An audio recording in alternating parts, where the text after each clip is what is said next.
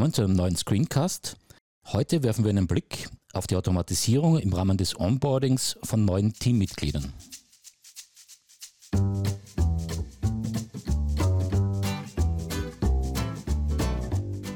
Der erforderliche Workflow beim Eintritt eines neuen Mitarbeiters oder einer Mitarbeiterin in ein Team kann umfangreich sein. Wir wollen uns beispielhaft ansehen, wie mit Power Automate die Aufnahme in MS Teams mit weiteren Schritten automatisiert werden kann. Unser Workflow erstellt eine Nachricht im passenden Teamkanal und versendet eine E-Mail mit Anhang an den neuen User. Gleich zur Praxis. Über das Office-Portal von Power Automate suchen wir nach einer möglichst passenden Vorlage. In diesem Fall gibt es eine einfache zur Erstellung eines Beitrags in MS Teams. Nach dem Aufruf wird dieser Workflow unter dem angemeldeten Account erstellt. Der Workflow selbst ist denkbar einfach. Wenn ein neues Mitglied zu einem Team hinzugefügt wird, wird eine Nachricht in diesem Team erstellt. Als Variablen sind nur das Team und der Kanal erforderlich. Wir wollen aber etwas mehr.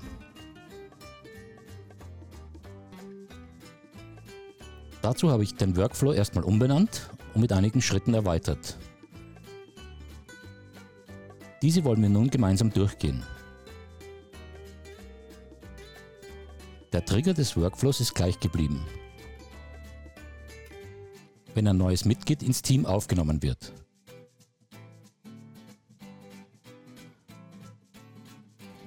Der zweite Schritt holt nun die Details des neuen Mitglieds in den Workflow. Die Benutzer-ID stammt aus dem ersten Schritt. Im dritten Schritt wird die Nachricht im Teams-Kanal erstellt. Hier können wir nun den Namen des neuen Mitglieds verwenden, da wir im Schritt 1 zuvor die Eigenschaften ermittelt haben.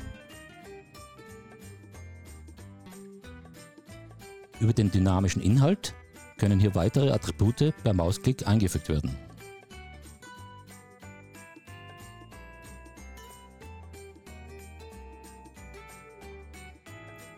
Im nächsten Schritt holen wir uns die Angaben zu einer Datei, das Mitarbeiterhandbuch, aus einer bestehenden SharePoint-Bibliothek. Diese wollen wir anschließend per E-Mail an das neue Mitglied senden. Der nächste Schritt liest nun den Dateiinhalt der gewählten PDF-Datei. Im letzten Schritt wird nun die E-Mail versendet. Auch hier nutzen wir die Variablen des User-Accounts für die Personalisierung. Für den Anhang wählen wir die zuvor abgefragten SharePoint-Variablen. Einfach in das Feld klicken und aus der dynamischen Liste die passenden SharePoint-Felder per Mausklick wählen. Einfacher geht's nicht.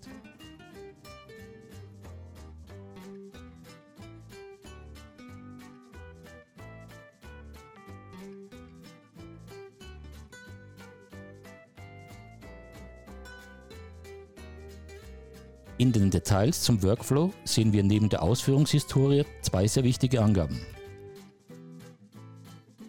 Wer ist der Besitzer des Workflows? Hier sollte nicht nur eine Person angegeben sein, da nur diese den Workflow bearbeiten kann.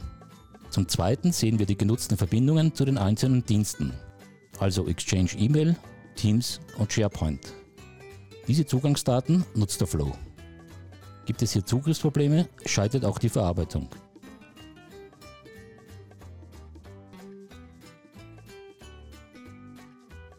Wir springen jetzt in die Teams-Anwendung und sehen uns an, wie Alex seine neue Kollegin Adele in das Team aufnimmt.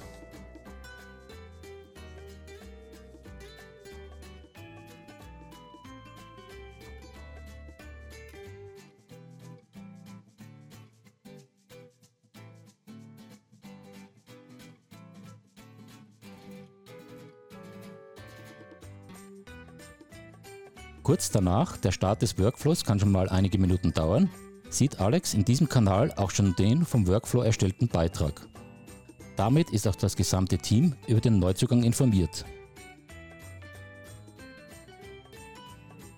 Nun wechseln wir den Blickwinkel und sehen uns den Teams-Account von Adele an. Auch sie sieht logischerweise den neu erstellten Beitrag und könnte sofort darauf antworten. Beachten Sie, dass Alex als Absender des Beitrags erscheint. Der Workflow wurde ja mit seinen Verbindungsdaten konfiguriert. Nun geht es in das Mail-Postfach von Adele.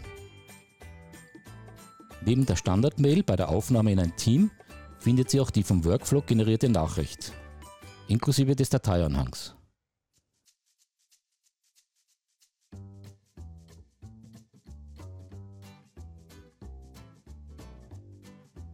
Sehen, wie einfach es ist, mit Hilfe von Power Automate einen Workflow für neue User zu erstellen.